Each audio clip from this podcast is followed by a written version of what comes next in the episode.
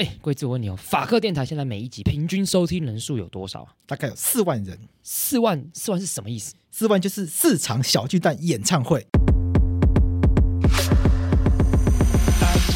而且我们每一集其实都一小时以上嘛，所以表示说什么四万的超级贴分。而且重点来了，这四万人他不是累积很久才到四万人。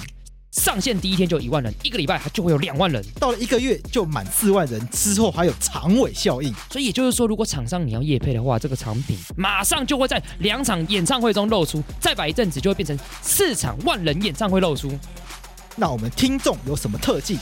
他们会积极行动，想要让自己的生活或台湾社会变得更好，但这是很广义的。例如，把自己弄得更懂更多知识，或者是弄香一点，或者家里变干净一点，都是广义的变得更好。那么，听到这边，听众如果被我们打到了，突然想要找我们 p o c k e t 口播，该怎么办？去节目资讯栏点击法科电台的传送门连接，里面有节目合作资讯。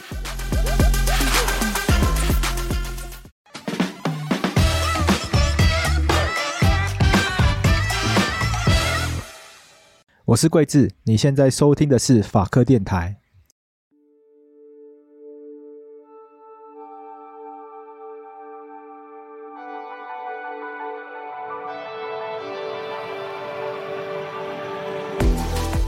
司法院推出的刑事诉讼法修法草案即将增订心理师的拒绝证言权。这次修法是为了配合心理师法以及新法相关心理师业务范围、职业上信赖关系以及保密义务的规定。而从前一阵子李克太太的事件之中，我们可以知道，智商心理师的工作有其特殊之处，让司法院急于修法，一般民众也难窥其奥妙之处。因此，我们今天特别邀请到智商心理师工会全国联合会理事长黄雅玲理事长，让我们一窥智商心理师工作的神秘面纱，一起从智商心理师推动拒绝证言权来思考相关议题背后究竟有哪一些值得我们一起来思考的问题。让我们来欢迎黄雅玲理事长。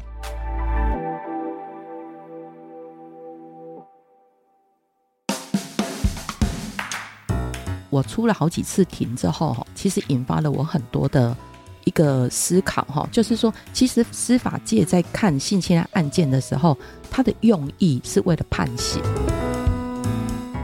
对我们而言，你去想象嘛，如果今天一个性侵害受害人在你面前，你是要去了解他的痛苦，还是说你要去厘清在一年里面发生的那八次里面的每一个细节？司法是要做后者，对。对你讲到重点了，司法要做的是后者，当事人要的是什么？他绝对不是后者。我我为什么想要当智商心理师？是因为我先对心理学有兴趣。那有对了心理学有兴趣的时候呢，那个时候我好像哦，那个同时我要考差大的时候，我同时有就是也对法律很有兴趣。嗯、然后后来后来发现智商心理师应该比较好赚。没有没有没有，这个我要解释一下哈，因为我念研，因为我是用同等学历去念那个研究所的哈，我之前是读机械类的。嗯、那我念了研究所之后，我研一哈才通过心理师法。所以，其实心理师法在台湾的医事人员哈，它是一个很新的一个啊医事的一个类别。哈，在台湾里面，它也是比较晚进入民众的生活。嗯，好，那所以那他是怎么进入理事长的生活 的？他怎么进入？因为我刚因为我刚刚听到一个关键是理事长以前是念理组的，叫机械。对啊，从机械转战。对，我是机械里面的模具。好，它又更细的，它又更细。我是机械里面的模具，所以我跟一般的智商心理师还是有一点不太一样。因为大部分的智商心理师他是读文组的，嗯，嗯，那我是比较我是读理组的，所以呢，在一些逻辑上面然后我就会比较重视一点，比较重视一点，嘿，嗯，那怎么进入我的生活？是因为呃那个时候其实很年轻，我觉得年轻做选择就是这样，你没有什么好失去的。那时候因为。那个心理师法规定，你如果要考证照，你一定要进行一千五百小时实习。嗯，那我们那时候很多的同学哈，他同时都有教职。嗯，那你想想看，他要怎么样放掉一个月好几万块的收入，然后投入实习？对啊，放弃离组的收入，因为从我的角度很难想象。对，那对我也没有什么好失去的，啊，因为我就觉得我很年轻，那什么都没有，都可以从头来，所以我就读了。啊，读了之后呢，呃，我自己个人是非常的，我只能说我非常的着迷这一个。这个行业跟这一个工作，哎、嗯，那、嗯、所以待待会大家在听我讲的时候，大概就会知道，其实，呃，我所谓着迷就是说，我就很努力的在这个地方学习。那也很特别的是，我有机会可以接触到各个领域的当事人。我稍微跟大家解释一下哈，台湾的心理师法它是在二十一年前通过的嘛哈。那二十一年前的台湾的风景是什么？我先说明一下哈，在医院呐、啊、有临床心理师，那在学校要尤其是大学呀哈，他们有称为叫做。啊、呃，念咨商的人的辅导老师，好，那那个时候呢，台湾在面对九二一地震的时候呢，他必须要整合，因为看到我们民众的一个心理创伤啊，心理复原的需要，所以台湾那个时候呢，政府他要整合这一些啊、呃，这一些可以助人的这个这个人才，心理资源，好，心理资源输送的这个人才，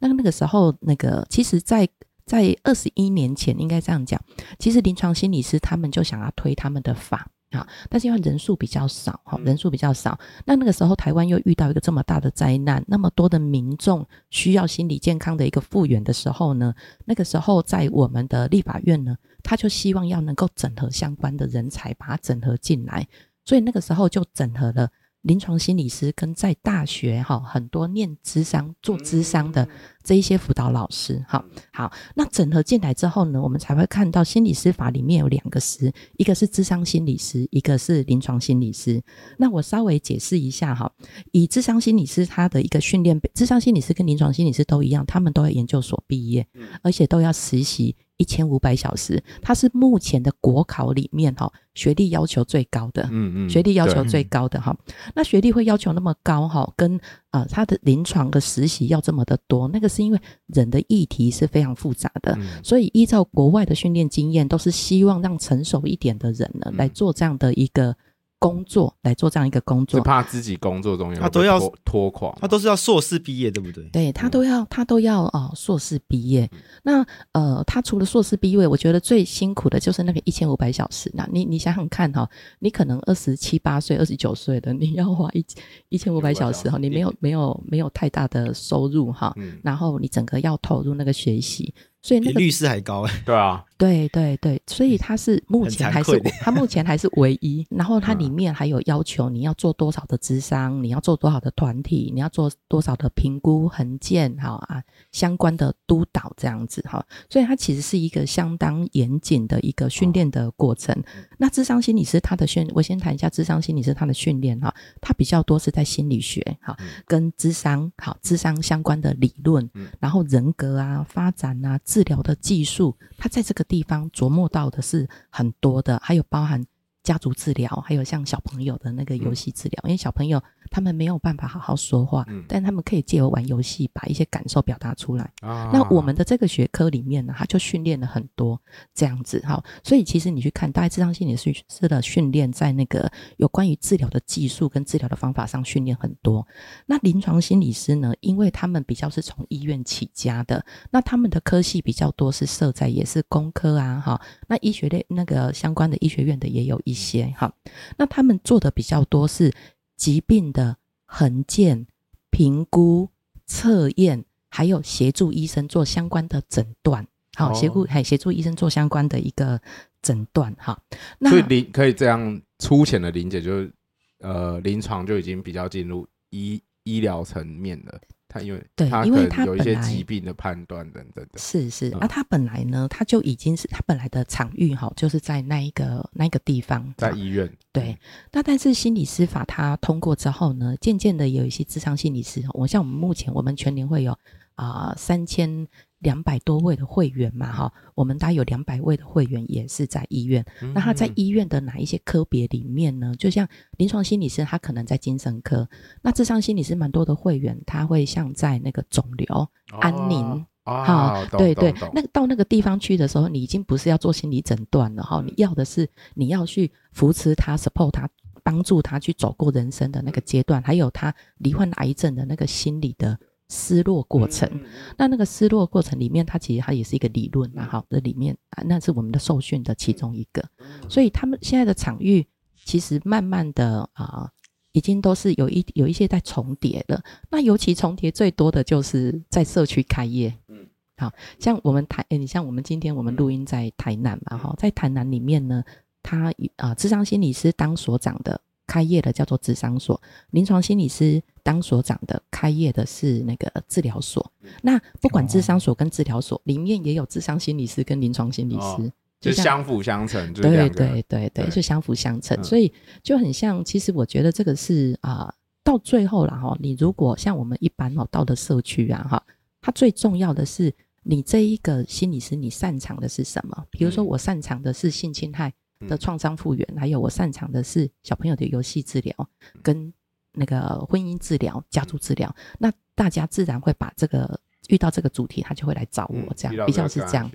对，所以有时候他不完全是区辨智商心理师还是临床心理师，他也是以他后端受什么训练，嗯，比较重要。那刚刚你有提到一个精神科医生哈，精神科医生哈，他最特别的地方是他除了诊断，然后再来是医疗处遇，那。用药，好，这个是他们可以做的，我们不能做的。哦、开药这件事情的权限就只有在精神上。对对对对对，大概是这样子做区分。嗯、因为很多民众对于智商心理行为不是很理解，所以他到底会就譬如说我走进了这个智商心理师的这个诊间，或者是我们会怎么称呼这个这个场域？那我可能会经历到一个什么样的事情？我是在接受治疗吗？那我会。跟心理师或做进行什么样的互动？我们可以怎么样帮助听众来理解心理师会帮我做什么样的事情呢？那我我大概解释一下，我们如果从民众的角度来看，然后民众开始会求助哈，他大概有几个状态，一个是他觉得他生病了啊，比如说哈，他觉得他闷闷不乐，那都已经是这半年了，然后常常会莫名的哭泣，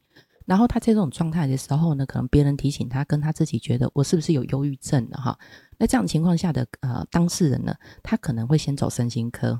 好，然后他也有可能呢，先进入所谓的智商所跟治疗所。好，这个都有可能嘛，哈。那他一旦我假设了哈，他今天一旦进了身心科之后呢，医生大概就会给予一些评估跟诊断，看看有没有使需不需要使用药物。好，那再来是医生在评估的过程当中，他也会去看说，诶，他的忧郁是不是有一些啊生活的事件，还是特质啊什么样的一个影响？那像我们其实像以我们智商所而言哈。我们有蛮多精神科医生，他也会转接个案过来。譬如啦哈，他半年内连续失去了两个他很至亲的亲人，那他也不想出门，他觉得人生也没有希望。但是那个医生他就有这样的敏感度，他觉得对，我可以开药给他，但是他最重要的问题是失落悲伤。所以还他还是希望他去谈，好，像像这个医生，他就会一个开药，一个就是告诉他说，我希望你去做智商，好，OK。那如果今天这个这一个当事人呢，他是刚刚讲的是诊所，对不对？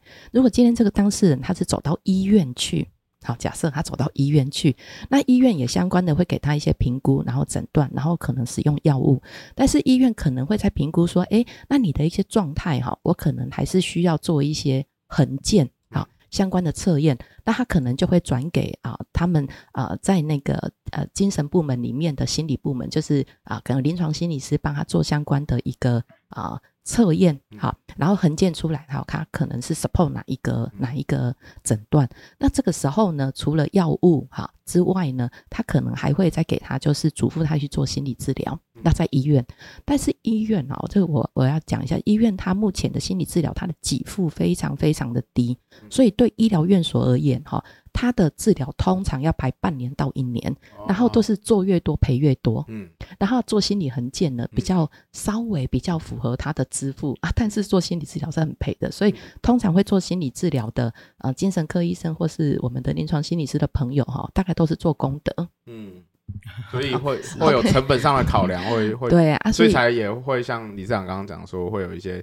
可能个案，他们可能会。叮嘱病患说：“也许你这个部分还是要透过去谈的过程，然后去找智商心理师。”对，对啊，所以就是像这个样子。那再来是，他也有可能他就直接带我到智商所了哈。他如果到我们这边的话，因为一般的心理智商，他都会前面有一个叫初步误谈。初步误谈就是说我了解你的、你的期待、你的需要，跟你现在相关的痛苦跟症状在哪里。那个初步会谈，第一个是判断他有没有需要做智商，第二个其实就是要帮他呢，没合合适的专长的那个心理师。哈，然后这个初步晤谈的人是要非常有经验的，他要去了解说。你现在的状况是不是要先让你呢去去诊所做相关的诊断跟服药？那可能是服药再合并做心理咨商。那有一些他是可以直接进入智商的。进完初步会谈之后，下一个步骤会是？那再来就是，其实还要作为一个咨商的卫教，所谓的卫教是一般人有时候对智商的了解，就是哈，呃，我来找一个较专业的人哈，啊，跟他问一下，啊，看他帮我指指点一下迷津有没有？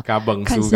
对，看这三个男朋友哪一个好啊，或是这个行业哪一个好？其实有一点像是因为这样，就好像期待他要做算命，然后这样子哈，那他就会帮他做一下那个心理智商的一个卫教，让他有做那个智商的准备。好，所以这些都做了之后呢，那我会觉得说大概就会成功的三分之一了。所以这个东西是要做彻底的哈。OK，那他没合到了一个呃，没合到了一个一个一个心理师。我假设啦，我们今天以性侵来，因为我觉得拒绝证言权哈，最当初让我觉得最啊、呃、最。呃，觉得它很重要的，其实就是在我们服务的性侵害案件里面哈。我举例哈，比如说一个性侵害案件，那他可能开始进行咨商的时候呢，你一定要先评估他的状态哦，他的状态，他的状态其实很多哈，包含他本身的素质啊，然后他的他的智力呀，好，他的发展啊，他的情绪啊，他的生活面向啊，哈，还有他各个地方的一个困难，这个地方你一定都要先评估。那那很特别是我们的行业里面，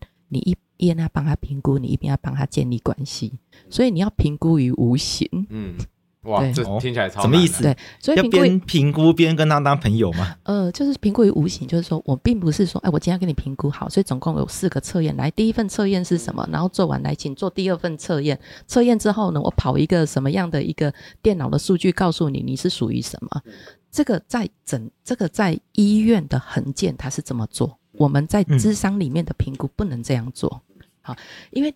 今天智商是这个人他痛苦来找你，好，那他来找你的时候呢，你叫他写测验，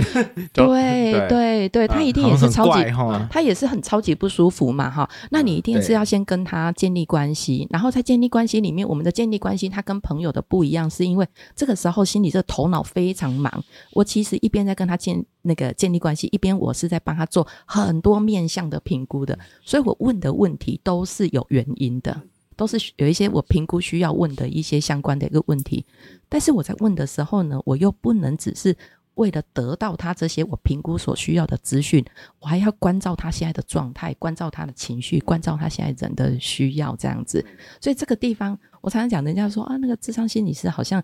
那个很好赚啊，就在那个地方五十分钟讲讲话。我说，如果你把我的大脑剖开哦，你会发现我。非常非常的忙碌，所以有时候有人就问我说：“你这样听个案讲话，你会不会觉得很无聊？”我都想说：“没有，我我每一个个案我都很忙，即便他是我第两百个性侵害个案，我还是非常的忙，因为那个整个头脑的运作还有心的运作很复杂。那我都评估完了之后呢，那个过程很有可能就要两次到三次的一个筛选就是两次到三次。那两次到三次的时候呢，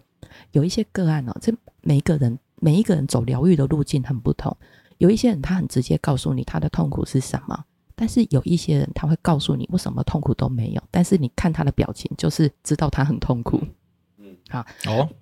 对吗？一定有这些人嘛。比如说你的朋友笑笑跟你说分手了无所谓，下一个会更好，但是他眼眶却泛着泪水，那你觉得对他重不重要？嗯，懂。对嘛？哈，类似像这种状况，那我们一定要读出语言跟非语言的一些相关的一个啊、呃、讯息嘛。那所以有一些个案呢，你可以从直接从他的痛苦开始跟他谈；有一些的个案，你不能直接从他的痛苦跟他谈，因为你你直接从他的痛苦跟他谈，会让他觉得他自己是一个坏掉的人，所以。从哪里谈哦？那个都是很重要的判断。嗯，对哦，就跟律师很不一样。有时候律师在面对一些刑事案件，或者是像侦查机关他们面对刑事案件，他们可能就觉得哦，法条结构有 A、B、C，所以我我我的重点就是你有没有 A，有没有 B，有没有 C，我们只要问出 A、B、C 就好。可是那个咨商咨咨商心理师的工作，除了知道哦，他这个状况，他遇到什么状况，发生 A 状况、B 状况、C 状况，在发生。知悉了这些状况的同时，然后心理师还要同时想说，那我怎么协助他解决这个 A 状况、B 状况跟 C 状况，然后可以帮他想哪些，他应该是透过刚刚咨商的过程中，可以知道他周遭有哪些资源，可以协助他解决这个 A，解决这个 B，解决这个 C，有点像这样的过程。它里面哈还有三个部分，除了我们刚刚讲律师，你很快的帮我做整理哈，它其实还有里面还有三个部分。一个部分就是说，其实哈，同样都，比如说我们假设了哈，同样都遭受性侵的个案哈，他之前的生活的状况跟他个人的素质这个地方有很大影响哈。比如说今天他是一个认知能力比较好，他的生活环境上面有爱呀，有很多支持的个案，他遭遇了同样一个事件的时候哈，他的那个创伤的一个修复的复原能力会比较好，嗯，所以。我们必须也要去评估他遭遇了这些痛苦之前，他的生活状态是什么，跟他的本身的素质是什么。这个地方你也是要要要评估的，这个这个不能就是说一视同仁哈。所以它是很个别、很个别化的。那第二个还有一个很重要，就是说，其实心理智商很重视在个案在当下 here and now，就是那个此时此刻里面啊。你所观察到的，你所感觉到的，当然你你知道，好像啊、呃，你创伤复原里面好像有 A、B、C 三个很重要的东西，但是问题是，他当下的状态，如果他没有。要让你在这个地方上，在 A 上面琢磨，哦、那你强行从 A 上面下去，其实那个地方个案就会不舒服。嗯、所以我明明知道 A、B、C 很重要，嗯啊、但是我要退后一点点，我要退后一点，然后退到 Z，从 Z Y 然后开始绕一圈，才可以回来 A，很有可能。我讲一下，像那个很多青被啊一些青少年好了，他们来谈一些议题哈，他们来谈一些议题，青少年哈谈议题哈。你如果用问题解决的，那就很像教官，嗯，好，了解，好，都很像那个那个学校里面的那个叫做驯服的科室这样子哈。嗯、所以用这一种方法哈，青少年马上给你打叉叉，嗯、你大概连下一次会谈都都不用了，对。对，所以像青少年这个，当然他可能有一些飞行，或者是他可能有一些创伤。你要跟他接触的时候呢，你要先让他觉得跟你这个人在一起是有趣的，你是不同的大人，对对对，嘿，那那那你会说，那那你那一次？比如说，我们很多家长就问我们嘛，那你那一次谈完之后，老师你干嘛没讲到那个重点？嗯，好，给麦他妈欧北高端编剧啊！好，我就常跟家长说，吼，我底下安尼讲，安尼你刚刚我场有什么场地有什么差别？安尼你还要付钱带他过来，这样啊？家长听了就会笑一笑，这样他说妈丢了哈。我说吼，我们会在很适当的时候哈，就会跟孩子谈这个事情，但是我们先先让孩子跟我们有关系，然后他觉得你是一个。哎，好像很有意思的一个一个大人，那好像又了解他，那、嗯、好像又不是会训他，嗯、然后这个时候孩子才会慢慢的把他哈的耳朵打开，嗯、然后想要跟你谈一些。嗯、啊，耳朵打开的时候呢，你也是可以有一些东西跟孩子做交流哈。这大概心理智商它很独特的，它就是常常真的是要 case by case，很独特。哎、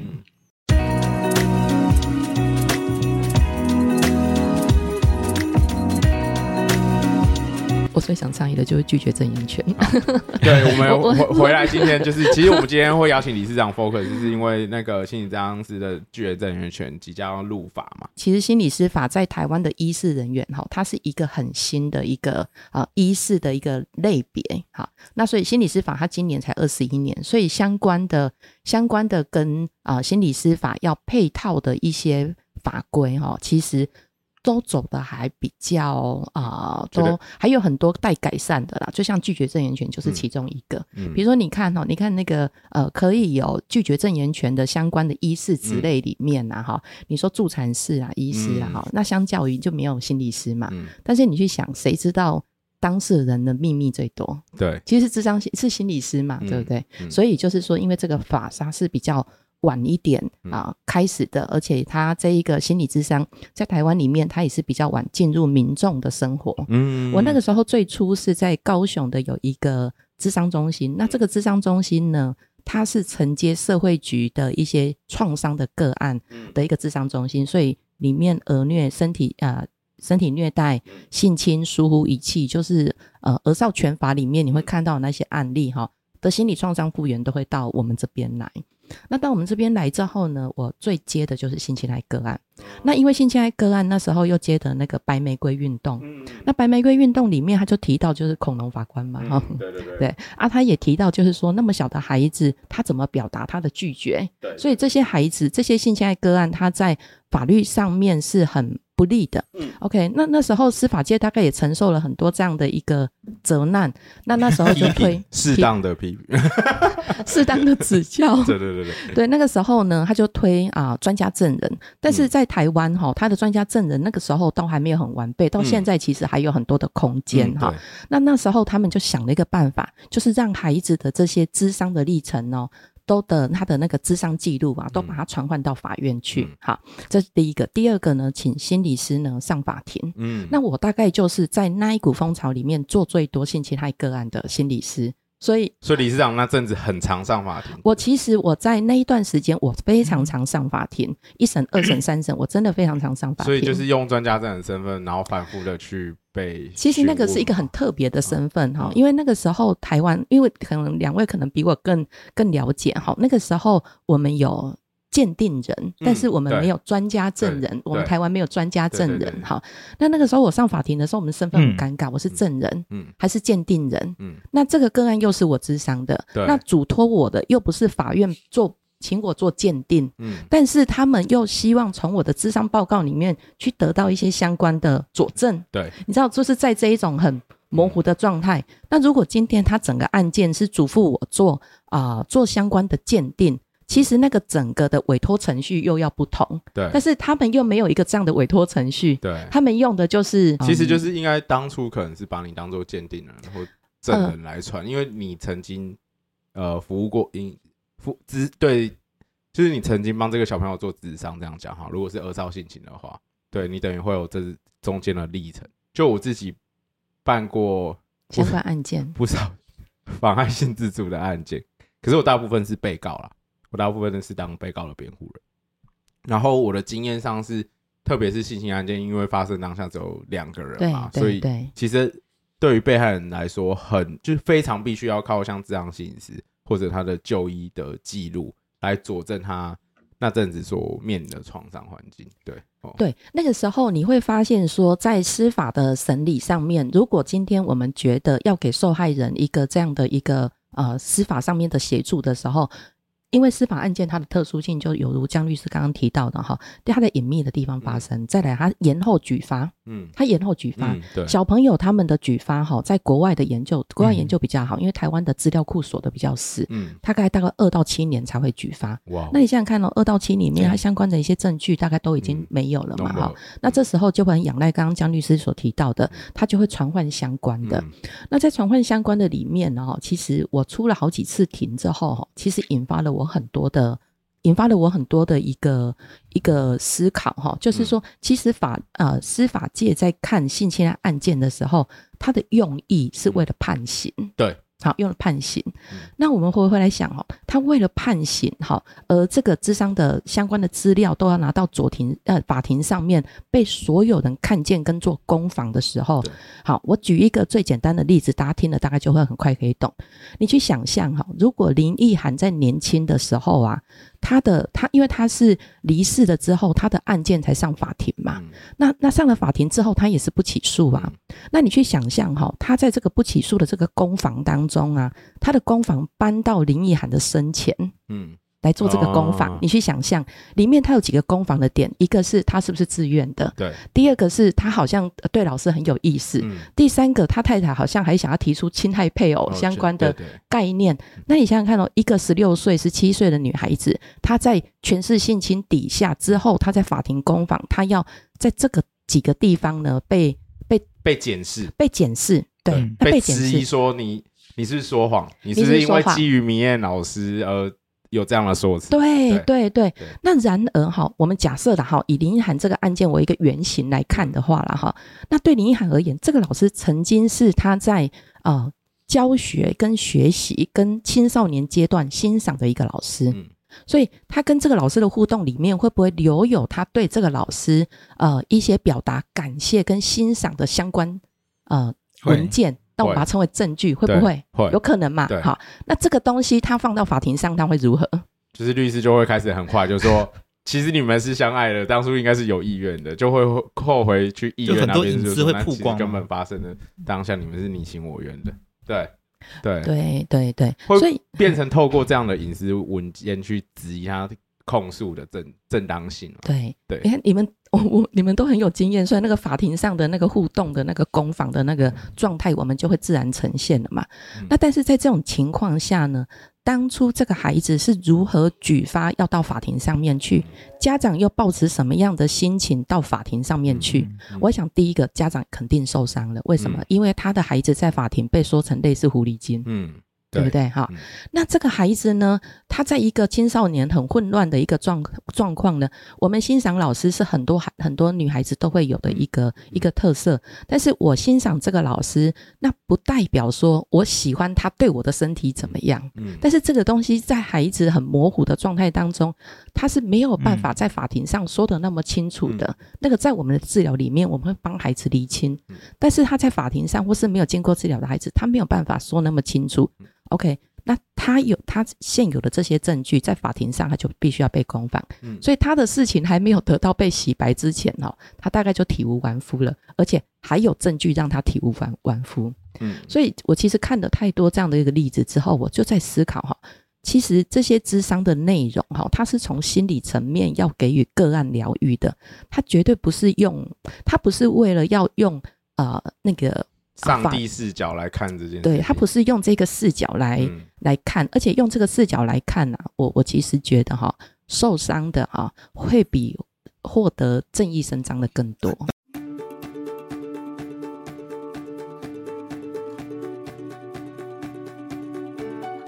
理事长之前也有上法庭的经验嘛，可以跟我分享一下，如果是到法庭上面的话。会不会有那种很尴尬，不知道什么可以讲，什么不可以讲那种很尴尬的状况？好，对于心理师当证人的那个，对呀、啊，我我自己没有，就是我没有在妨碍性自主案件就是结问过鉴定人，然后我自己有过结问鉴定人是那种枪支，那就要问一些，啊、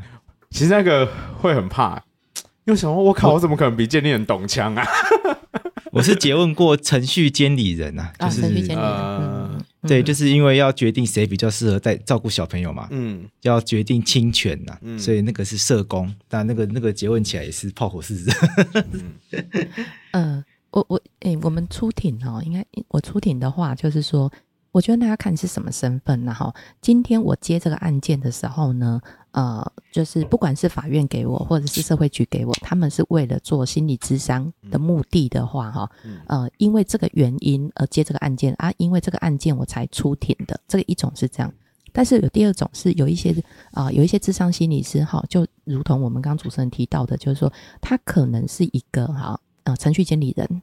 好，然后呢，他可能是一个某一个案件的啊鉴定人，这是不一样的哦。如果今天哈，比如说像我也担任过那个比较年幼的孩子的性侵害案件的鉴定，年幼的孩子，那我就会很清楚，我在做的是鉴定，我在做的不是心理咨商。那我同时也会告诉家长跟孩子，我今天啊，你跟我讲的话呢，我会录音，然后他也有录音。然后我不是在跟你做智商，然后但是我会去了解你发生的事情，然后我会把它写成报告，然后让法官知道。所以这个情况下呢，当事人、家长都很清楚我的角色是什么，我的角色是鉴定，所以我也很清楚我未来我要写报告给法院，我也很清楚我未来要出庭，这个都是没有问题的。那现在是，我觉得现在有问题的是在做心理智商，但本来期待他要做心理智商，但是呢，你现在却要他。把这些东西都拿到法院去哈，我我们从最前端的哈，这个个案怎么来哈？比如说像你们的话，大概就是你们的当事人他就直接找你们，那他一定有他的意图跟他的需求嘛。嗯，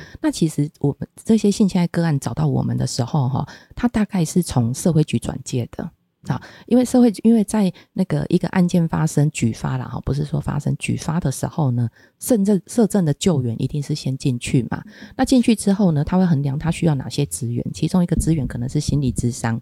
那他让他进来了，进来了之后呢，那其实从社会局转介进来的，通常绝大部分呢，都是希望能够做创伤评估跟创伤复原。OK，那只是说哈。性侵害它很独特的地方，就是说，它举发之后呢，他同时会启动司法，因为公诉罪的关系，嗯，他同时会启动司法，所以他一方面在做创伤复原，一方面他启动司法的时候呢，司法就会基于他的侦查、他的调查、他的审理的过程呢，他会这个时候传唤当事个案哈，传唤当事人，然后他同时也如果做知道他在做咨商，而他在调查这个案件、侦查这个案件的时候，他卡住了。好，他卡住的时候呢，他一定是希望从其他地方能够知道更多有关的，可以有利他去侦查跟下一步侦查跟审理的嘛。哈，这个我们可以想象，它是一个这样的一个一个过程。但是呢，个案他来做，他被转介来做咨商的时候呢，他只是想要在，就是说，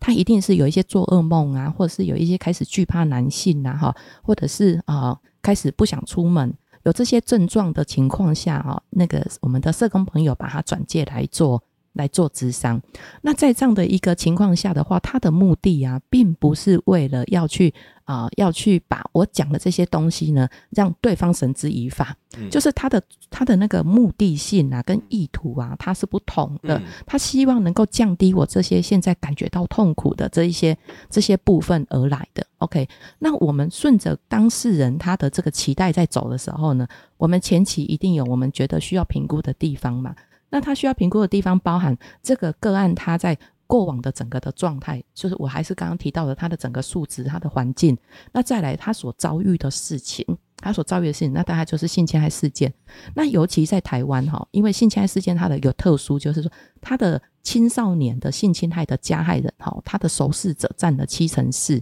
十二岁以下的孩子的受试者哈，相对人哈是受试者占了九成多。那这个数据要讲的一件事情，就是他的性侵常是多次的。对，有可能是家内多次的，对，对，多次的。他是因为那种大部分就会是家内或者是呃。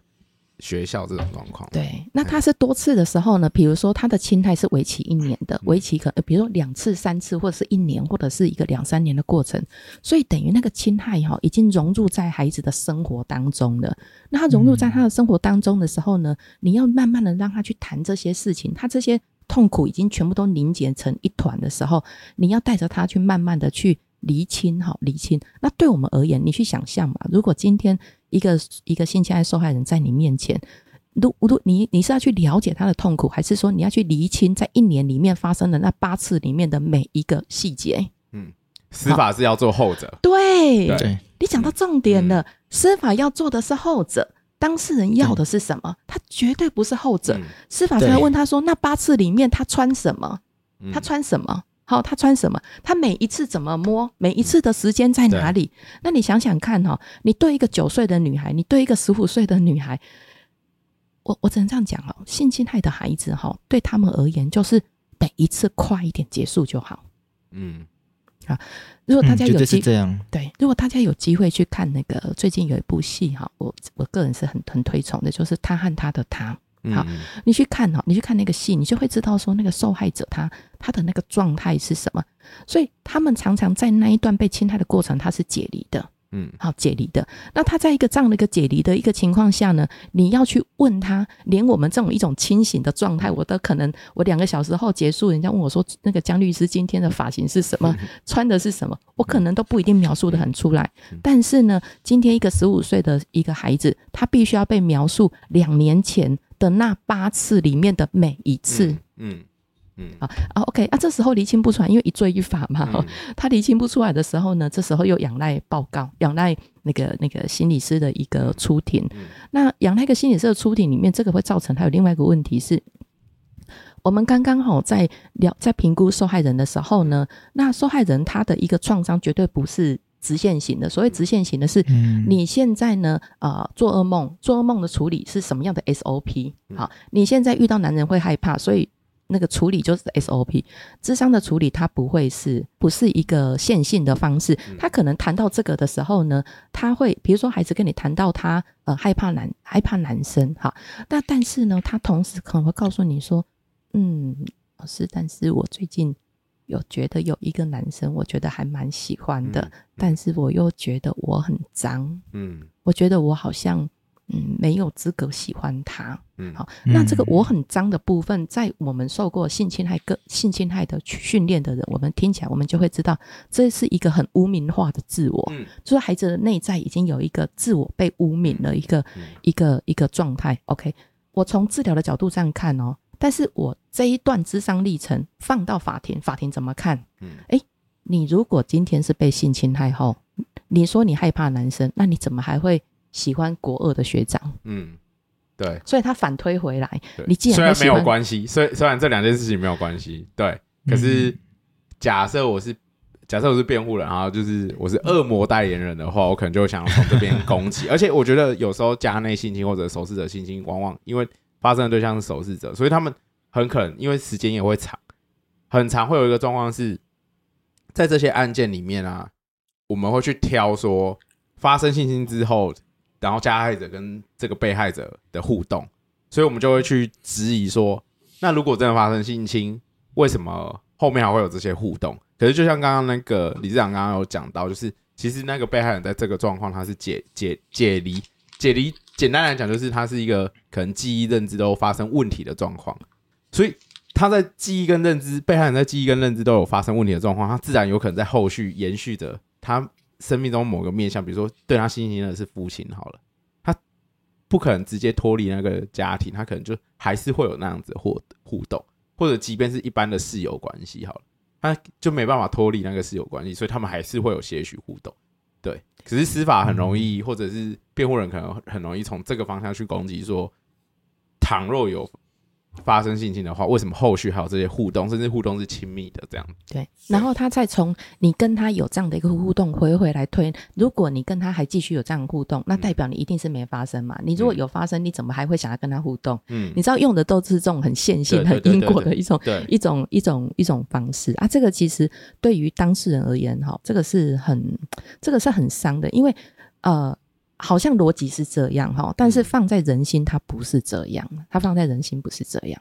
OK，但是如果今天你是希望我做的是鉴定，这个案案件的启动是为了要做鉴定，那它的鉴定的程序上又不同了哦。嗯。好，比如说今天这个这个是一个性侵害的孩子，今天主那个那个法院希望我帮他做鉴定，那我的方法就不会是治疗方法了。啊，懂。我我的方法就不会是治疗方法，哦，我可能同时跟孩子有建立关系，但是我可能在第一次里面呢，我的时间可能会用到一个半小时、两个小时，然后呢，我会有一些问孩子的程序，我的程序里面包含去分辨这个孩子呢，他能不能分辨真假，嗯，他的证词会不会受影响，因为这个其实都有一些问法可以去确认孩子会不会。受影响的心理状态，我也要去，我也要去辨别他的认知能力。OK，那我去评估好他的认知能力之后呢，我接下来可以去知道我可以使用哪些美彩帮助这个孩子去表达。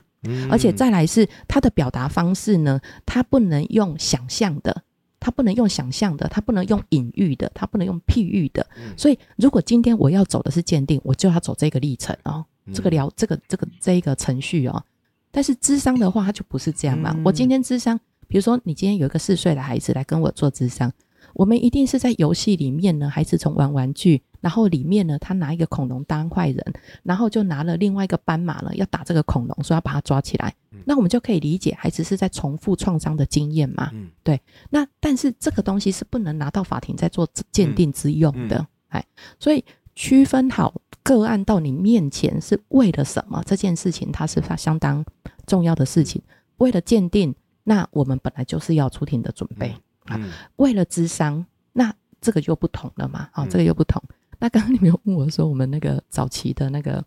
出那个出法庭的那个那个囧的经验哦，呃，智商心理师基本上就是他们的普遍特性哦，都还蛮温和恭谦让的，你知道吗？所以我们人生第一次出法庭的经验都是因为个案，所以那。出会不会紧张？会啊，因为我们不熟悉那一个场域嘛，哈、嗯。那我觉得我初期去的时候，给我很大的震撼是哈，很大的震撼是呃，原来个案的内容哈，它会在法庭上被多方的观点来、多方的视野来看待，跟使用。好，什么意思？我举几一个例子了哈。今天呢，他是一个家内乱，他是一个疑似家内乱伦的哈。那他可能提到呢，他不喜欢爸爸做的什么样的事情，但是他也提到呢，他喜欢跟爸爸做什么样的事情。嗯、OK，光讲这个拿到法庭上，辩方律师会怎么看？嗯，他会怎么用？嗯，好，然后呢，嗯、那个呃，那个受害人的这一边呢，聘请的律师呢，他会怎么用这个资料？好，那那个法官会怎么用？审判长怎么看？好，你会发现大家看的东西都不一样。好，那看的东西都不一样之外呢，出了法庭还发生什么事？出了法庭就是哈，这个孩子的这些内容啊，如果今天被我们的起诉的检察官呢，他认为这个就是啊孩子的这个痛苦的表达。OK，回家之后，阿嬷会怎么对待这个孙女？嗯。哦，你知道吗？所以这其实都是很，我觉得这个都是很复杂的事情。那我我我们除了出庭紧张以外了哈，现在就比较不会了哈。那只是初期的时候那种出庭的紧张，还有就是非常忧虑我个案的资料，呃，会怎么被用？那尤其呢，我们其实最担心的是，他因为不同的视角在看之后，他扭曲了，扭曲了之后再把这个东西呢，呃，拿来就是。有一点对，可能对我们其他的法律人而言呢，我只是一个适当的一个辩论、嗯，攻防，嗯，这是很合理的一个辩论跟攻防。嗯，但是对个案而言，他的心态是哦，他的心态是，呃，大家说司法会支持我们，但是绝对没有人告诉他说，司法会支持你的前提之下，你要先在法院接受这个攻防。嗯嗯啊，应该说，可能这些被害者他们没有认知到说，比如说他们认知到就是。他已经阐述过这样的过程，剩下的就是干你们司法给我搞定啊之类的，就是快点把人抓去关。对，没错。他们他不会有中间那个厘清的过程的想象，然后没有那个厘清，我觉得不止在就不用讲性侵案案件，就是这种这种跟人就是亲密性撕裂很大的，譬如说家内性侵的案子，就连一般的那种司法案件，当事人可能都会。没有中间这个攻防过程的想象，当事人可能会有一个想想象是直接当他进入到那个司法，然后司法就会等于输入一个号码，然后得到正义这样子。对对，对，然后没有这个想象会影响蛮多的，因为我觉得有些当事人他们可能就会在比如说在案件中不同立场的人问他不同的话，比如说检察官问他一个话，或者是对照律师问他一个话，然后当然他们会有。问的同时会带有他们想要追求答案的立场嘛？可是那个当事人可能就会想说，为什么他可以这样问我？他这样问我是不是就代表什么意思？对，他就不相信我，或者是他不相信我？对，对，他可能就会留下这样的印象。啊，其实这个都会到后续对个人会很有很大的影响。就是法律人对这个诉讼程序的描述都很轻描淡写嘛，嗯、就叫做发现事实，适用法律。对，但是他这个过程其实是非常，他其实是非常深刻，然后。然后其实也是非常用力的，嗯，就一一般的民众可能也也也只能透过可能电视剧啊、电影去大概去去想去猜测、去想象这个过程。那其实这个法庭在不管是在地检署还是在法庭里面去调查证据这个过程，包括传唤证据，包括去请这个专家呃鉴定，然后包括可能播放影像去勘验这个录影带、勘验这个影像的这个过程，其实这个。过程对于当事人带来这种震撼的效果，是是远超乎一般民众的想象。就没有经历过的人是没有办法理解的啦，没有经历过是没有办法理解的。没错，我我年轻的时候哈，我年轻的时候在性侵的案件上面的一个呃治疗的累积哈，还有就是对于孩子所面对的程序的了解哈，还没有那么的。呃，就是到现没有那么的完整跟精进之前哦，我常常在我很年轻的时候，因为我很年轻就做性侵害个案嘛，那我常常是看到这些个案哈，就是来会谈的时候会出现新的伤痕，就是割手。嗯、那因为我都会注意，因为我们知道性侵害个案很容易会割手这样子，那我就会注意。我说，那我看他割手的时候，我就问他说，怎么了？最近怎么了？那蛮大部分都是出庭的。难道我都要出庭？看罪过。那为什么会出庭会这样子？是因为哈，孩子啊，他本来以为这些资料都给出去了嘛。那我都给出去了之后，怎么到那边呢、啊？还在问我说啊，如果这个事情很重要，你怎么记不起来？那一次是在是在二楼还是三楼？是第七次在二楼，还是第八次在？第八次在二楼这样子，就是很这种很细节的这种事情，然后乍听之下好像很合理，但是事实上那个都是我我觉得那个对这一个创伤后的心理，那个都是不合理的一个一个事情。所以因着这样之后，因为我也没办法去对抗这个很大的体系嘛，所以就变成我自己在治疗的方法上面呢，我开始。我开始除了我自己，我也会去倡议我们的专业人员，哈，甚至去开课的时候，我会告诉他们说，我们处理性侵害个案的创伤，哈，不能只有着重在创伤，你要了解个案所处的程序，你你你要你要，我我认为治疗师，我希望治疗师要能够去了解个案的程序，他所面对的司法程序，它里面的起起伏伏，你都要知道。你都要知道，如果可以的话，再进一步帮他。什么叫进一步帮他？比如说，像我们的个案要出庭哈，我通常我都会告诉家长还有社工朋友，就说他要出庭，你要让我知道，让我知道，那我就会跟个案谈他那个出庭。那因为我们像像我们，我都会，我们还有那种买那个的法庭模型，嗯。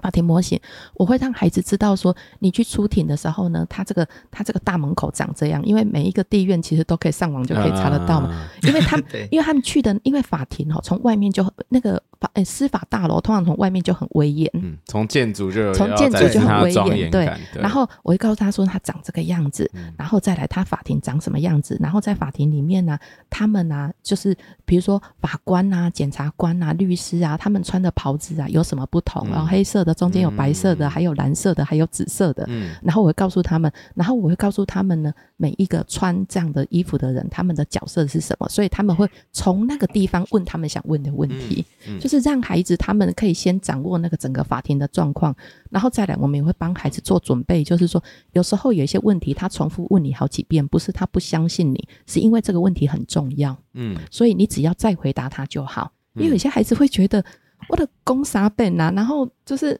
还一直问，然后他就会觉得说：“那你是不是觉得我说谎？”然后孩子就很生气啊，生气之后就不讲啊，不讲之后呢，这个证人就表现不好。嗯，好，那还有一些情况，比如说像孩子他真的不记得了，但是我们的台湾不太允许孩子说我不记得，我不知道，我忘了，我们不太允许这样，所以孩子哈，他们就会想办法，尤其是越年幼的孩子哦，他们会想办法呢，结束你对他问题的询问。所以他就会给你乱回答，嗯，那他给你乱回答的时候呢，哇，那个刚好陷入了一个法院最在意的事情，就是证词不一致，对，对不对？哈，对对对。你想想，今天一个七岁的哈，他他在他在那个笔录上这么写，然后侦查这么讲，然后到了一审又这么讲，对，而且那个是因为孩子想要逃脱，因为他很紧张。然后我就会告诉孩子说：“你如果哈不了解的，你就跟他讲我不知道，或者是我不清楚，我忘了，这个都可以讲。”那孩子说：“真的？”我说：“真的。”就是不知道，就是要说不知道；忘记了，就是要说忘记了。可是我觉得不止小朋友啊，就是连成人面对询问都很容易觉得说，我好像要顺着询问人的一个问法给出一个答案，所以他可能就是第一次讲几几月几号什么时候，然后他可能第二次的时候又觉得说。因为有可能第二次在问你笔录的时候，又隔可能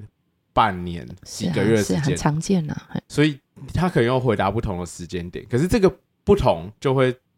到后续，比如审判，比如说辩护人或检察官就会拿出来攻击，或者是拿出来防御，说：“哎，有这样时间上的落差，有这样地点上的落差，那会不会你的描述就不是真实的？”对，这个都我觉得司法的难题在于说，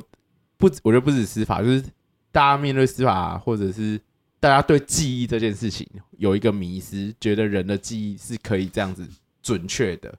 可是就我所认知，就有本书叫那个《不公平的审判》，我很喜欢那本书。它其实那个书里面有一个章节就有讲到说，就是人的记忆其实是堆叠的。那既然是堆叠的，就有可能产生误差或错误。对，你没办法说期许每个人在每一次的讲话的内容都一致，可是公诉上面不一致，可能也要看他说是哪边不一致来判断这件事情，而不是说一不一致就等于没有这件事情发生。我觉得很常发生这样状况。对，刚刚有回到一个，就是说哈，其实我们想要有证据这件事情，我们实际上可以理解的。而我觉得我有几件事情很想要倡议的，就是说，像第一个，其实像这种性侵害的案件啊，如果我们知道百分之七十四到九十二都是受试者的话，哈。那其实更应该在举发的时候，就应该先把相关的证据跟证词在那个地方尽量让它完备。那因为我们现在哈，有时候在询问孩子哈，比如说大部分的县市啊，哈，他们在做受害人相关询问的时候，哈，他们的笔录上面都大概有一个 SOP，嗯，他对照那个法律的构成要件嘛，对，他们其实有一个 SOP，那那个 SOP 里面的问题基本上不太适合孩子，我必须坦白讲啊，比如说他其中有个问题有没有违反你意愿，嗯，你想想看，几岁的孩子可以知道意愿这件事情？对。其实还是要对回去法条的构成要件。对，那他他比如说孩子就懵掉了嘛，他那所以他旁边要解释，一干我给你爬，干不给你安装。那但是性侵害案件通常不太打小孩的哦，这个这个是我我觉得是一个很独特的地方。我要跟大家讲，性侵害案件哦，基本上不太使用暴力，他用的方式大概都是拐骗威胁，嗯，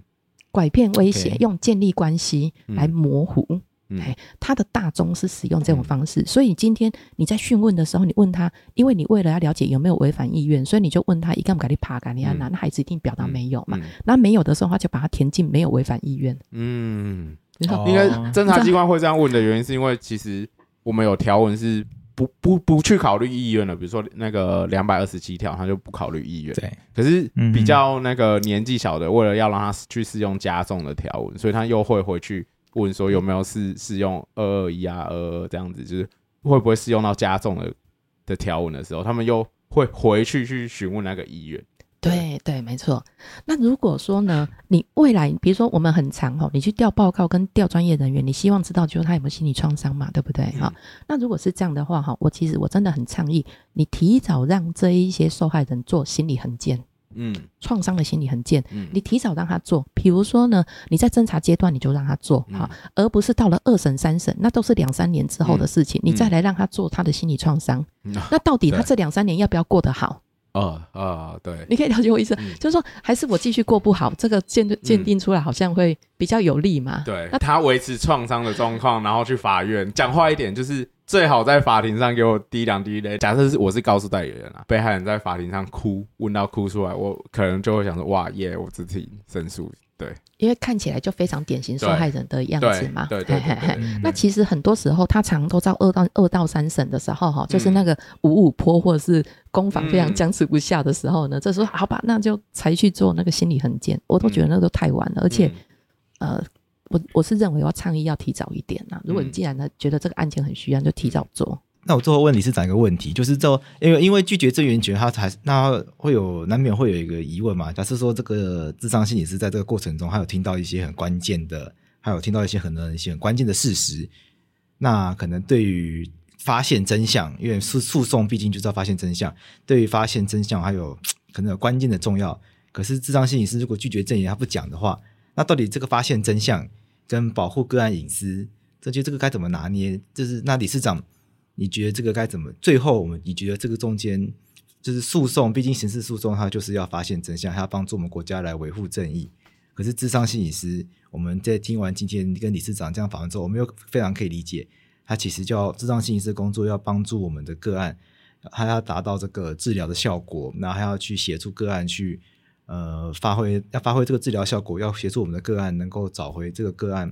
呃，回到他的这个身心健康，去维护个案的隐私，又是一个非常重要的一个非一个是一个非常重要的基础。那到底这两个之间要如何去拿捏？好，嗯，这个是一个很好的一个问题哈。我们其实哈，呃，我们非常非常关心我们的当事人的身心健康跟身心安全。好，OK，所以在这样的前提之下的，如果在我的物谈里面，我发现个案呢，有被伤害、再被伤害的一个可能性的话，啊，我们的伦理其实是有要求我们要采取一些动作的，啊，比如说啊，预警。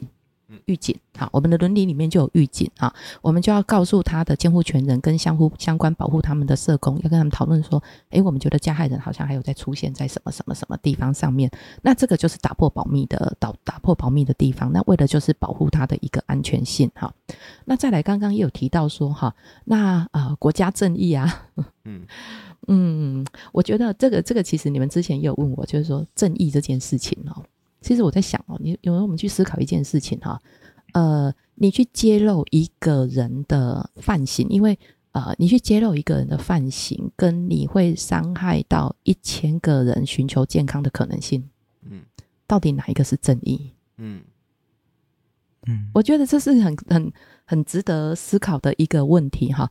前提是前提是啊，智商师一定是非常重视个案的身心健康跟安全性。我们不会因为说，呃，他的误谈当中，我们觉得已经有一些危险性，有一些对他的一个伤害性的时候呢，我们还是不保护，就是我们还持续保密，这是不可能的。这个一定我们是要打破我们的保密原则。这个在我们跟个案误谈的之前呢，我们都跟他们有很清楚的一个说明，包含智商跟伤人的时候呢，我们就会打破这个保密原则，所以我们的个案都非常非常的清楚。所以我们在确保我们的个案是是，就是他的他的那个是安全的一个情况下呢，那你来说，那我们变成揭露，要去揭露那个揭露那个某一方的一个什么的时候，这个地方哈，它有一点模糊，是我想哈，那个心理师大概自己都会去判断，然后就会判断，如果说他觉得。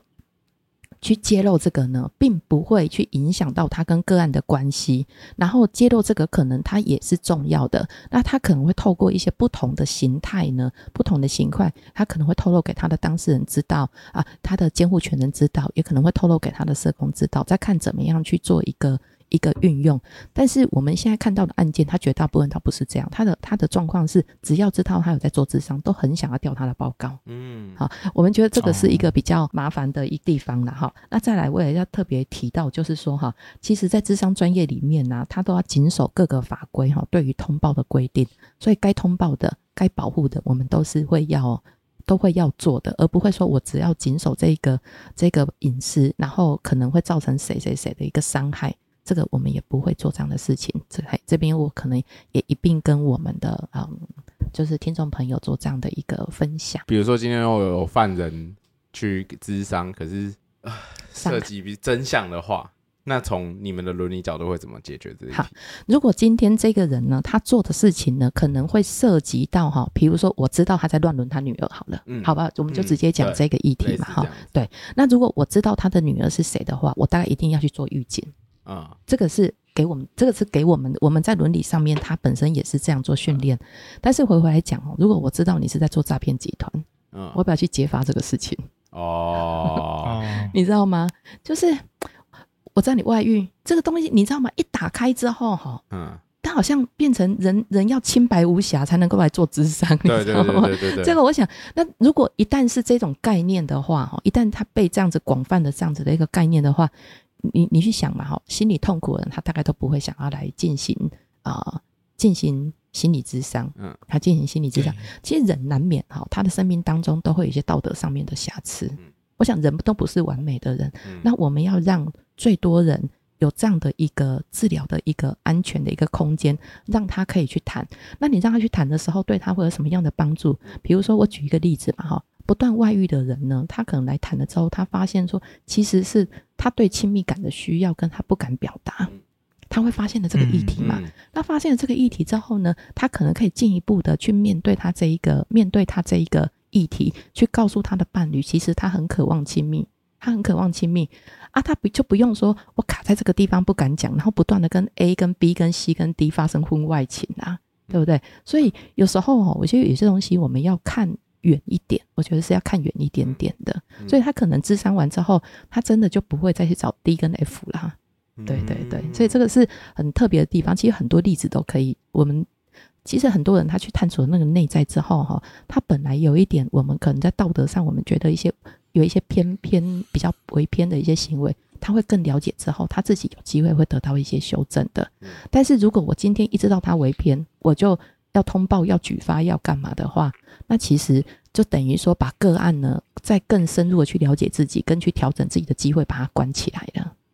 拒绝证言权有很多种不同的拒绝证言理由在条里面，然后其实，在像专业人士的拒绝证言权，他其实所要保障的就是这个专业人士跟呃这个他服务的对象之间产生那个信赖的关系。比如说药师会有，医生会有，律师会有，那。我想这样其实也是涵盖在这个范围内。那我觉得听众朋友也不用误解，说就是这个拒绝证也是无远佛界的。从司法的角度看，至少目前，比如说像我有看到一些案例是像药师的案例，那药师的案例他可能是他当然呃他可以有这个拒绝证人权，可是拒绝证人权这个东西虽然是本于他这个身份以外呢，核心还是就是他跟那个。病患间的信赖关系，如果这件事情跟这个信赖关系完全没有关系的话，比如说，比如说要医生乱开药、药师乱给药这种业务登载不实的问题的话，那就不会有产生那种信赖关系的问题，他就没办法去行使这个拒绝证言权了。就是说，司法它是一个，它是一个角度，它是一个立场，但是它不是全部啊。好，它还有不同的一个立场在，跟角度在里面。就就我今天这样子跟理事长这样谈完下来之后，我会发现到一个事情，就是啊，就是不同的人在处理同样的事情的时候，会用不同的角度来思考。就法律人想要处理的是发现真相，想要处理的事情怎么把怎么把问题去解决掉。譬如说民事案件的法官就。很很想要很想要解决的问题，就是怎么样帮当事人解决纠纷。那刑事案件的律师当然是希望帮可能帮当事人争取无罪或者是轻判。那当然法官、检察官想要厘清真相，然后想要知道这个案件是不是可以判，然后不希望冤枉人嘛。那想要厘清真相，当然都是法律人在刑事诉讼中想要做的事情。但然后在厘清真相过程中，往往法律人最困扰的事情就是证据不够用，很担心，就是因为很不想要冤枉人，冤就不要冤枉人，绝对是一个我们最最重要的一个核心的事情。那为了不要冤枉人，能够有多少的证据，那当然都希望尽量的收集来使用。那那那智商就像就像理事长讲的，那智商心理是这二三十年逐渐。慢慢发展出来一个新新兴的领域，那当然法律人就会把脑筋 动到这个身上。我想这个，我想这个也是一个理所当然的事情。但是可能我想也也也是因为法律人也有想也是因为这个领域是新兴的，所以我们可能对这个都不是很了解。所以，哎，既然有这样的一个新的领域，而且看起来也是非常的专业，因为像理事长讲的，这个领域的从业人员，他他的他的不仅是学位的要求都很高，然后他的。他的训练的时数要求很高，然后又会撰写，又要撰写这个很专业的报告。那看起来，那就法律人最简单就是那请他们把报告要来看一看，感觉就可以了解到很多的真相。那透过今天这样子的访谈，原来原来才知道说，其实即使是针对相同的事情，但是因为大家切入的角度不同，或许这样子的一个报告并不适合这样子直接拿来使用。因为智商心理师在切入的重点是为了要。疗愈是为了要治疗，是希望帮当事人厘清他所处的环境，希望帮希望帮他的个案如何去解决他当下的状况，然后找到如何帮他走出当下的困境。所以，或许咨商心理师在当下所记录的事情，拿到法庭上面，或许常常会造成可能更大的困扰。这个或许都不是智障心理师他一开始所会预见到、所能了解到的事情，反而这些事情是。身为法律人的我们，跟我们一开始所期待的是完全不一样的。我们可能会觉得那就是病例吧。我猜测大家可能就把它当成某一种病例了，因为病我们都会觉得病例所写的东西都是客观的嘛。因为病例就会写可能血压多少啊，然后可能什么酸碱度多少啊，然后可能他的身高多少、体重多少，写多少是就是多少。可是或许智商心理师的这个所谓的记录，他并不能够用这样子的方式来去判断。然后更何况，就像理事长讲的，个案。所所反映的是一个复杂的人，那人之所以会经历这样子的痛苦，人之人之所以会经历这样的一个情绪，它的成因是多元的，成它的成因可能是复杂的，他没办法用，他没办法用一个很片段的方式去说，你一定就是这样，你你如果是这样的，你为什么不是那样？